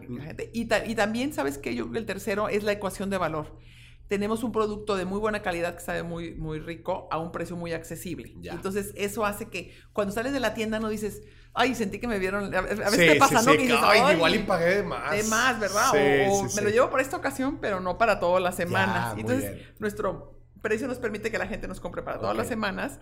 Y también nos ha permitido eso, el tener una ecuación de valor alta, el expandirlo. Yo en un inicio, la mayoría de las sucursales las tenía en la zona A y B más que era por donde me movía, iba a las clases con mis hijas y eran más o menos donde. Y de repente un día abrí una, me, me animé porque me la pensé, pero me animé una aquí, aquí en, eh, en, Guadalajara. Está la calzada, que es como donde se divide una zona más, más popular. Y entonces me puse después de, de la calzada y, este, y funcionó súper bien. Entonces me sorprendió ver que se convirtió en algo aspiracional, pero también algo que podían pagar. Entonces muchas, y de ahí empecé, la ciudad se me hizo de ese tamaño, pues se me hizo enorme, enorme, enorme, y todavía podemos seguir creciendo oh, un montón por eso, porque podemos tener marisas en, en zonas con DC, más y, este, y siguen vendiendo muy bien. Entonces, eh, eh, yo creo que esos son los secretos, el sabor, la calidad, el precio, el nunca haber modificado una receta, el que sigamos haciendo a la mano.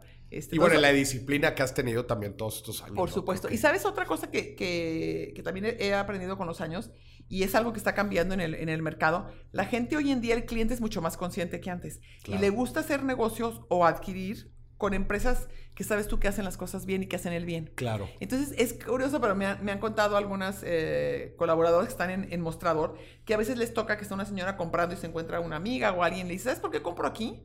Porque Marisa ayuda muchísimo a tal orfanato donde yo estoy siendo, o porque Marisa, siempre veo en todas las asociaciones civiles, siempre postres de Marisa, en todas las cenas de beneficencia, siempre pastel de Marisa. Entonces la gente se entera y, si hay que, en un principio yo había aprendido que no tenías que decir lo, que tu mano derecha hacía, no tenía que saber lo tu izquierda, ¿no? Era como la educación. Y una vez unos chavos del TEC de Monterrey este, hicieron un trabajo en la empresa y, me, y se dieron cuenta de esto y me decían, ¿y por qué no lo platicas? Y yo, no, pues porque ¿cómo va a presumir que ayudamos? No, me dijo, es que eso, eso, hoy en día tiene muchísimo valor, hay muchas maneras de, de, compartirlo, pero tienes que decir que ayudan a tantas, ayudamos un montón de asociaciones civiles con efectivo, sin contar la parte de los, de los postres que regalamos. Y tú me dijo, no, el cliente tuyo lo tiene que saber. Entonces, a partir de ahí me convencieron, se me hizo muy lógico lo que me decían. Y entonces ya empezamos a compartir un poco más qué asociaciones civiles ayudamos, cuántos pasteles al mes regalamos. Y, este, y eso lo hacemos como por dos cosas. Una, por los clientes que te digo que ya la gente te consume mucho más. Y eso es una, una, de nuestros ingredientes secretos, podríamos decir. Y la segunda es también para inspirar a otros empresas a que, a, que, hagan, algo lo mismo, porque de verdad siempre lo, lo platico en, cualquier entrevista que tengo o conferencia, siempre digo que mi frase favorita es del Dalai Lama, que dice la generosidad genera abundancia. Y de verdad, entre más das, más recibes. Es una cosa impresionante. Entonces, nosotros regalamos un montón de pasteles. Es muy fácil para nosotros porque todos los días nos piden pasteles, que para el hospital civil, los niños con cáncer, que los orfanatos, este, para un montón, todo el mundo celebra sus 15 años. Claro, siempre, hay una, siempre,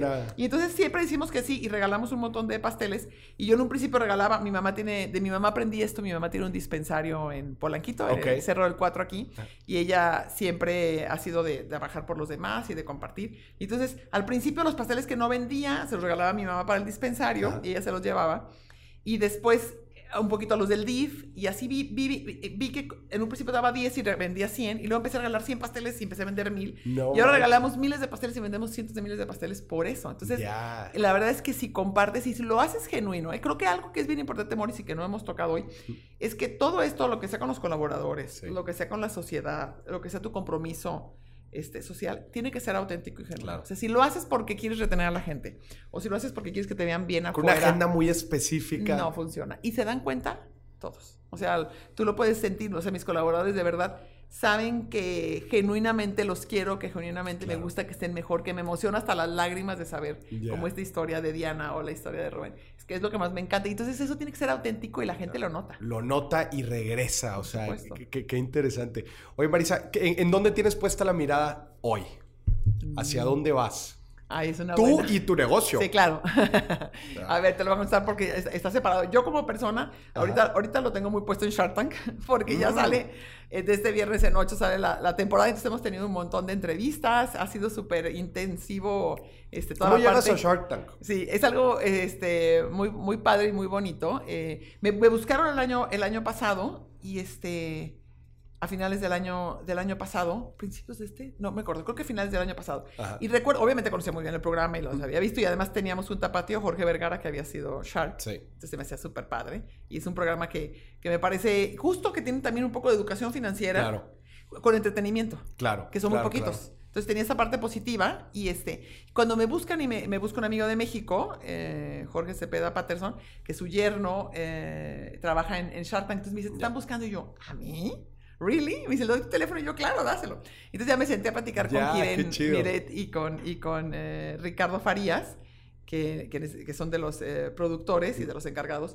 Y entonces me acuerdo, me dijeron, ay, Marisa, ya. obviamente yo no sabía que ya que se sentaron a platicar conmigo, ya me habían mega investigado. Claro, ya claro. me habían visto dar conferencias en YouTube, sabían mucho de mí. Este, y entonces me tenían súper, y también en Sony, me tenían como muy bien mapeada. Porque yo les decía, ¿están seguros que me quieren invitar a mí? Yo, yo no soy muy buena, o sea, no, no soy buena para ser dura. Y yo veo el programa y son duros los sharks, o son, tiburones. Pero me dijeron, no hay mucha manera, hay muchas formas de ser tiburón. Entonces aprendí que tiene razón. Ser tiburón también es tener buen olfato. olfato claro. Hay muchas formas este, y muchas características positivas del, del y también como que mezclas también, el estilo de la Claro, claro. Me dijeron, no importa. Les dije, es que yo para decir algo negativo, primero digo algo positivo. Así soy, o sufro con mis colaboradores. Si tengo que, que, decir algo, una retro, me cuesta, tengo que ensayarlo, me cuesta mucho trabajo. Me dijeron, no, Marisa, sí. Pero yo tenía como también la, gran duda de una cosa es que seas buena empresaria y que puedas dar bien conferencias y otra cosa es estar frente a 13 cámaras con todo lo que implica una filmación de, con un profesionalismo como tienen aquí en, en, Shark Tank México y en Sony Channel, ¿no? Entonces sentía que me podía friquear, que a lo mejor no me salía bien, no sé. Sí, sí, entonces, Me, entonces me, notaron como dudativa y me dijeron, bueno, ¿cómo ves si participas primero unos poquitos capítulos y luego ya, vas viendo? Y la verdad es que me preparé, como todo. Obviamente no sabía nada de eso. Entonces me puse a ver programas y programas de Shark Tank de Estados Unidos, de Inglaterra, ya sabes, de México, de Colombia, para aprender y aprender las mejores prácticas. Empecé a seguir también a los Sharks de otros países y ver que, cuáles eran sus buenas preguntas y etcétera. Entonces llegué súper preparada, pero con mi libreta, llena, así, llena de anotaciones de cómo, cómo dar buenos consejos. Y también tenía muy claro, y esa es la razón principal por la que dije que sí, porque de repente me di cuenta que me iban a poner en una plataforma mucho más ah, grande a nivel nacional. Y entonces mi mensaje de que seamos este eh, podría exacto. Mi mensaje como mujer que también es otra parte importante hoy hemos platicado más de mi mensaje como empresaria que es eh, que puede ser empresa haciendo el bien. Entonces sentí que lo podía llevar a muchas más personas y que puedes hacerlo sin hacer porque aquí en México tristemente hay como esa idea y, y hemos crecido con mucho con con la, con la errónea idea de que solamente puedes avanzar si haces trampa o si haces corrupción. Y entonces a mí me gusta mucho mostrar que claro que no puedes tener un, un negocio exitoso pagando al 100% tus seguros,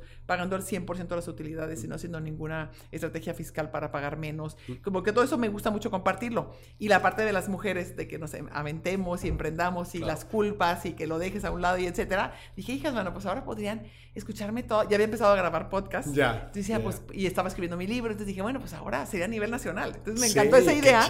y esa fue una de las razones principales para las que dije que, sí. Entonces traes la mente ahorita. Exactamente. En Entonces lo de Shark ya va a salir, por supuesto. Que está. Y no te quedaste tres episodios, te No, claro que me quedé más.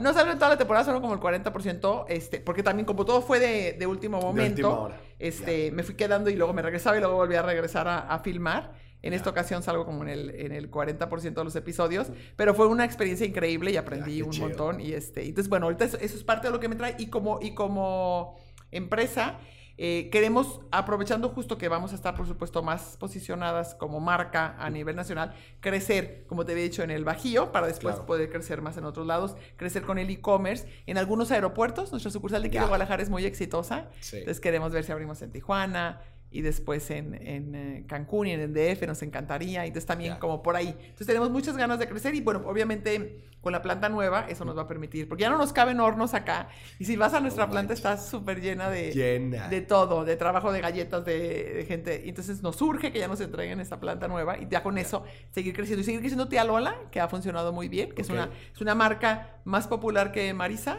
que está en zonas todavía más, más populares y que ha gustado mucho y que va de la mano con nuestros expendios. Tenemos cinco expendios donde vendemos el pan frío, el, el pastel que no se vendió la galleta que no se vendió, le quitamos la marca Marisa y lo vendemos a mitad de precio.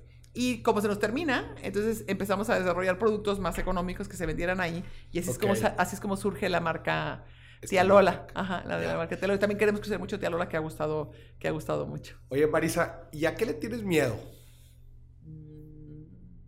Buena pregunta. Te veo como que no le tienes miedo a muchas cosas. no. Pero estoy seguro que le tienes miedo a algo. No, obviamente le tengo miedo. Este, te voy a decir, muchas veces he tenido miedo a lo largo de la carrera, pero nunca he dejado que los miedos me frenen.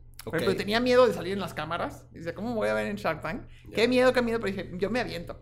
Y una vez me invitaron también a dar una conferencia en Dubai ante 2.200 empresarios. Y yo decía, qué miedo. O sea, y además gente que había escuchado todo y en inglés. Y tipo TED Talk súper cortita. Entonces me tenía que memorizar. Y yo, qué miedo. Pero digo que sí. Entonces, aunque me muero de miedo, siempre me aviento. Y aprendo un montón y es cuando más crezco, ¿no? Y a lo mejor ahorita este, tengo, una, tengo una parte que he trabajado, pero todavía me falta tengo dos cosas que, que, son como mis grandes retos. Uno es decir que no. Ok. Este, me cuesta mucho trabajo, mucho, trabajo y lo he trabajado y bueno, ahí voy. Pero atrás hay un miedo a, a, ser percibida como sangrona o como no accesible o no amable o que no ayudas, porque a mí siempre me gusta. Pero llega un punto en que tu agenda ya no te da, o sea, no te da para tantas mentorías o no te da para, para estar en tantas conferencias o en tantos espacios y tienes en tantos consejos. Sí, claro. Entonces tuve que empezar a decir... ¿Cuántos consejos estás ahorita? Ahorita estoy en menos. Llegué a estar en 16, imagínate. No manches. No, no, corga todo el día. Ahorita creo que estoy como en 8. Ocho consejos. ya fui depurando, pero también diciendo que no y me costó muchísimo trabajo. Entonces, hay una parte mía que sí tiene miedo a hacer igual este, en las redes sociales, ahora que me voy a hacer mucho más, mucho más pública. este, No soy muy buena con las retros este, negativas, negativas. Entonces, negativas, tanto directo como. Entonces, es algo que he trabajado porque es lo que más me sirve.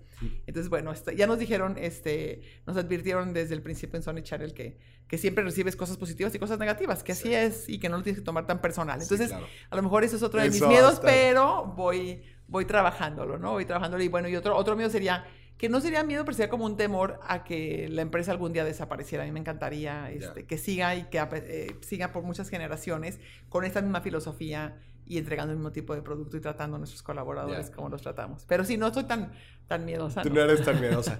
no, Marisa, me encanta, me encanta tu historia. Creo que nos has dejado muchísima carnita. Creo que la gente necesita más ejemplos como los tuyos. Me gustaría que le dieras un mensaje a todas las mujeres, específicamente a las mujeres allá afuera que, que están empezando algún negocio, sea de repostería, sea de lo que sea que, te ven a ti y dicen, no manches, qué fregona historia tiene Marisa. Me gustaría que les dieras un mensaje. Claro, encantadísima, encantadísima. Lo primero que les diría es, eh, y que lo digo mucho en, mi podcast, que se llama Compartiendo con Marisa Lazo. Compartiendo con Marisa Lazo, para que corran ahorita mismo a escucharlo. Este, lo digo mucho, es, es que le, suban al volumen de su voz interior y le bajen al volumen de la voz exterior. Porque las mujeres, el éxito en las mujeres todavía no se vive como el éxito en los hombres. Mm. Y siempre tenemos, somos más juzgadas y tenemos como más miradas puestas en nosotros, ¿no? Y a lo mejor un poco más de prejuicio. Entonces es más común que una mujer que emprende eh, le digan, ay, pero vas a descuidar a tus hijos. Y a un señor nunca, ¿verdad? nunca. O si vas a poder, o te deja tu marido trabajar, o ya llegaste acá, ¿para qué quieres llegar tan lejos, no? O sea, como que no necesitas demostrar nada, una y otra vez. Entonces, que esas voces por, las van a, primero sepan que las van a escuchar. O sea, eso, cuando ya sabes de qué te va a pasar y de qué va a suceder, lo sufres menos. Va a ver y te van a criticar. Y dos, mándales por un tubo y hazte caso a ti, hazte caso a tu intuición. No tengas la menor duda que por supuesto que puedes crear una familia si quieres eso, si estás casada o te vas a casar o tienes hijos, porque hay mujeres que no se han casado, no tienen ni pareja y dicen, no, no voy a pedir esta promoción porque luego cuando sea mamá, y yo, no, pero si todavía ni te has casado. y cuando seas mamá, claro que puedes. Entonces es como que no, es padrísimo ir rompiendo paradigmas. México se ha perdido por demasiado tiempo de todo el, el 50% de su talento. necesitamos estar afuera, necesitamos estar en puestos de liderazgo, que, que, aunque tengan miedo, y yo también al principio, el primer consejo que me invitaron, tenía muchísimo miedo. Y levantar la mano la primera vez en Cámara de Comercio, me moría de miedo. Pero dije, no importa, voy a estar ahí y lo voy a. Entonces, sería como que confíen en que sí lo pueden hacer, que le embajen también mucho al volumen de las culpas, porque no son suyas, todas son vienen de afuera, que no se sientan culpables, no, no, estemos haciendo nada incorrecto ni nada indebido. Y, este, y sobre todo que dejen de pedir perdón, porque las mujeres pedimos como seis o ocho veces más perdón que ustedes. Perdón, te quiero quitar unos minutos de tu tiempo. Perdón, quería saber si esto... No, no pidas perdón. Estamos aquí para poner nuestro grano y granote de arena, para poner nuestro tipo de liderazgo que es muy diferente al de ustedes y que hace mucha falta y hace, eh, de verdad que, es más, lo van a ver en Shark Tank, hay muchos, este, muchas emprendedoras mujeres que a mí me inspiraron un montón, espero que inspiren a las que las vean y que no se la piensen dos veces, que no se van a convertir en malas mamás ni en malas esposas, ni en malas hijas, ni nada, sino todo lo contrario, mujeres realizadas. Y cuando estás feliz y estás realizado, eres mucho más eh, buena mamá y más buena esposa y más buena pareja. Y claro. La verdad es que es lo mejor que puedes, no, y, se, se, contagia, ¿verdad? O sea, se, se conecta todo este tema de la Absolutamente, absolutamente. Marisa, qué, qué fregón. Muchísimas gracias por compartir con nosotros y de antemano y de todo el público de Dime si Billetes, en verdad te agradecemos por tu historia. Corran a Shark Tank a verlos, a, ver, a ver los episodios para que vean a Marisa. Vengan a Guadalajara o ya próximamente en otros lugares de México y por favor prueben estos. Híjole, esta repostería que está deliciosa. Marisa, y también la forma, eh, tu entusiasmo y tu ideología que le imprimes al negocio mm. se me hace súper, súper valiosísima. Y ojalá más empresas en México pudieran adaptar esta vamos a llamarle la metodología Marisa Lazo, ¿no? Así como existe el empresa socialmente responsable, así también va a existir tu propia metodología. me encanta, me encanta. Y la verdad es que además, Boris, nada te da más satisfacción en la vida que saber que estás cambiando la, vida a alguien, que estás impactando positivamente. Créanme, y aquellos mujeres y hombres y quienes estén emprendiendo, que tengo un negocio, no es el tener más dinero en el banco, no es el decir tengo más sucursales, no es el soy más famoso o más premiado sino el de verdad poder hacer la diferencia positivamente en alguien. Es lo que te llevas en la noche y te sientes así súper contento y satisfecho, o que a mí me sacan las lágrimas. Es eso, es eso. Entonces háganlo hasta por ustedes. Es como este, autosustentable de lo bien, de lo bien que te sientes. Nada más tienes que empezar. Empezar. Empezar a compartir tantito o empezar a salirte de tu mente que estás solo pensando en ti y ver a ver qué, cómo le está pasando fulanito o sutanito, a lo mejor puedo hacer una diferencia y te, hasta tus mismos problemas se te hacen mucho más chiquitos. Entre más tienes contemplada más personas y buscas ayudar a más, tus problemas quedan chiquititos en medio de tu mente que trae un montón de ideas y un montón de, deseos de ayudar o de problemas de otras personas que puedes hacer una diferencia, ¿no? Entonces hay que salirnos y creo que vivimos en un mundo que nos lleva muchísimo al individualismo mm. y todos los medios de comunicación y todo te llevan así como de tienes que concentrarte en ti, en estar fit, en estar súper guapa, súper guapo, súper bien vestido. Todo está ahí como y no, ahí no está la felicidad. Mm. Está en de veras hacer la diferencia en tu gente, en tu ciudad, en tu país. Creo que México se merece este tipo de, emprendimientos, este tipo de empresarios, este tipo de, ciudadanos que, que, vean por su comunidad y por los demás. Claro. Oye, y por último me gustaría preguntarte, le, ¿Cómo estuvo el tema de la educación financiera? ¿Tú recibiste educación financiera en casa? ¿Enseñas a tus hijas en el tema de educación financiera? Sí, ¿Cómo, bueno, sí. ¿Cómo te has envuelto en este tema? Qué bueno que me lo preguntas porque no la recibí. Mi, papá era muy malo para ahorrar. Tengo que confesarlo.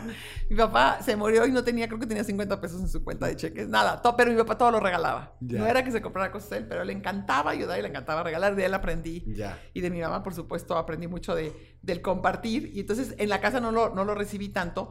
Pero a veces los hijos quieres ser, exactamente lo contrario que hizo tu mamá o tu papá, ¿no? claro, Entonces por ahí empecé yo con lo, de, con, con lo del ahorro, pero después empecé a, leer, a prepararme y, siempre que había algún curso o algo que yo podía aprender un poco más, por supuesto que ahí estaba. Y un podcast, me encantan todos los podcasts, como este tuyo y muchos otros que hablan de estos temas. Entonces más bien fui auto... Este, Didacta. Ajá, autodidacta en este tema pero algo que sí he hecho, porque es mi, mi, filosofía de, vida, de verdad, una, una, parte de mi filosofía de vida, es que con mis colaboradores también promuevo muchísimo el ahorro. Entonces, cada vez que hablo con ellos, todos los años que yo reparto utilidades, que los acabamos de repartir, que es mi día favorito del año, y todos los años que les doy su aguinaldo, Siempre, siempre, siempre les digo que ahorren una parte. Tenemos caja de ahorro en la empresa que la gente decide cuánto quiere ahorrar y nosotros se lo tomamos de su directo de su nómina, lo invertimos todo junto para que les dé más rendimiento y al final tienen posibilidad de retirarlo tres veces al año.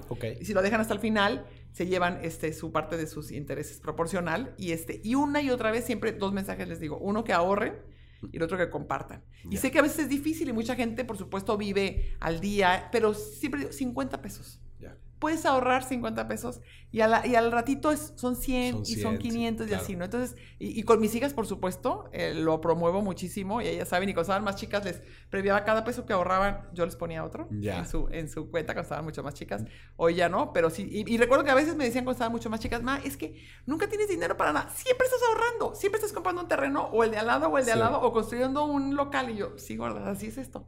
Pero no, pues nunca vas a parar, nunca. Nunca. Entonces aprendieron y la verdad es que es una parte del ejemplo y otra parte, y mis colaboradores saben que yo soy muy ahorradora y entonces obviamente eso me da la autoridad para, para motivarlo en ellos y para, y para impulsarlo, pero sí, sí es eh, algo que tienes que estar repitiendo y repitiendo. Y hay muchas maneras de educarte y hemos tenido, una vez me tocó dar una TED eh, Talk junto a una señora que daba también cursos de de educación financiera, muy sencillo y la, la, jalamos a la empresa. Entonces, una y otra vez, y hay otro también de seguros que, que te ayuda también a ahorrar. Entonces, buscamos que tengan también dentro este, capacitaciones. Sí, porque es bien importante, bien importante. Y a veces pensamos que, que, no aplica para nosotros como lo platicamos al principio, y esto aplica a todos. Sí. Marisa, ah, no te voy a dejar que te vayas sin antes hacerte estas dos últimas ah, preguntas. Número uno, platícame un error financiero que hayas hecho. Así que dices, no, hombre cometí una cajeteada financiera. A ver, financiera. Ah, porque me quedan muchísimas cajeteadas.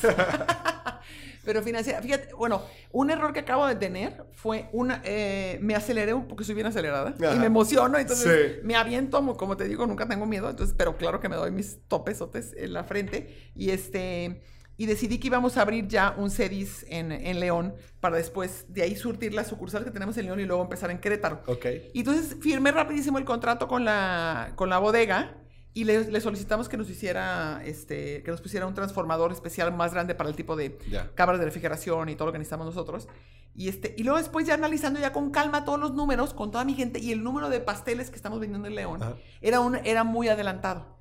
Y además Querétaro es una ciudad más grande y es probable que tengamos más bien más sucursales en Querétaro. Entonces puede ser que el CEDI sea más para Querétaro y en León solamente algo más pequeño y no como lo que había agarrado.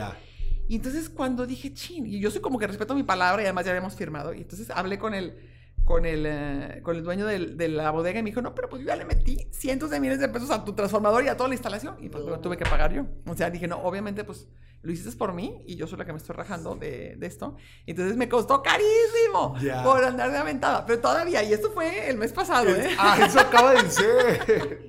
o sea que no, creas que, y esto también es padre para que lo sepan todos los emprendedores y los que van a ser empresarios y los que nos, nos, estén escuchando, es que siempre cometes errores y mira, hay que reírse de ellos y tratar aprender de, aprender de ellos. Yo escribo mucho, siempre después del Día de las Madres y del Día de Navidad, que son nuestros días más fuertes, me siento en la compu y escribo a máquina todo en el, en el, en el, uh, en, el en, mis computadores escribo todo lo que me equivoqué, todo lo que salió mal, lo que me equivoqué yo, lo que nos faltó prepararnos, si nos faltó empezar más temprano, picar más, eh, rentar más camionetas, lo que tú quieras, lo anoto. Y entonces al siguiente año, dos meses antes, lo leo y digo, ay, no me acordaba que me había equivocado en esto y que hice esto mal. Y entonces eso me ayuda un montón, ¿no? Entonces este, por supuesto, que es de los errores que voy a aprender, que por andar de acelerada y emocionada, este, a la, a la próxima vez no. Sin, sin, revisar bien los números, entonces el error fue doble. O sea, porque me costó financieramente y porque no le di todo el tiempo necesario a la revisión de los números y una proyección bien hecha, porque no soy así, nunca lo hago. Y ahora ya me salió carísimo. Bueno, pero bueno, pues aprendiste como sí, claro, por supuesto. Marisa, y segunda pregunta, platícanos un gasto culposo que tengas. Esa pregunta que te encanta hacer. este, hijas, no, tengo varios, pero bueno, yo creo que yo creo que el más el más este culposo son las joyas, me encanta, pero me gusta todo, o sea, me gusta desde las de Shakira y si voy a Colombia me gusta comprarme los aretes que hacen las personas de allá de o los indígenas este o alguien especial piedra, ¿verdad? sí, acabo de estar por O si estoy en, en, algún otro lugar, si esta es la piedra más típica, el lápiz azul, algo de eso. O sea, me cuelgo hasta el molcajete. me encanta, entonces creo que ese es mi gasto culposo. Tu gasto culposo, las joyas. Marisa, ¿qué te digo? Muchísimas gracias. Gracias por compartir aquí en Dimes y Billetes. Nos has dejado muchísima, muchísima carnita. ¿En dónde te puede encontrar la gente? Ah, claro, gracias, gracias, por supuesto, por supuesto. Nos pueden encontrar, bueno, mi podcast que es Compartiendo con Marisa Lazo. En Instagram estoy como marisa, Lazo punto oficial. Punto oficial. Ajá, y que es lo mismo que está en, Facebook. Y también les, los invito a que nos sigan en la fundación, la Fundación Marisa. Estamos así también en Instagram. Tenemos un montón de contenido muy valioso y muy padre para las mujeres y, y justo contenido también para estar, trabaja la fundación en eh, buscar más equidad real de género. Todavía hemos avanzado un montón, pero todavía nos falta, Maurice, mucho, mucho para por que hacer. para, que, las mujeres ganen. Sí, claro, para que la sigan también a la, a la fundación, por favor. No, buenísimo. Y obviamente, pues que se echen la vuelta, ¿no? A una de las sucursales Marisa y prueben esta delicia de repostería otra vez. Marisa, muchísimas, muchísimas gracias. Y a ti que nos estás escuchando, esto fue otro episodio de Dimes y Billetes. Hasta la próxima.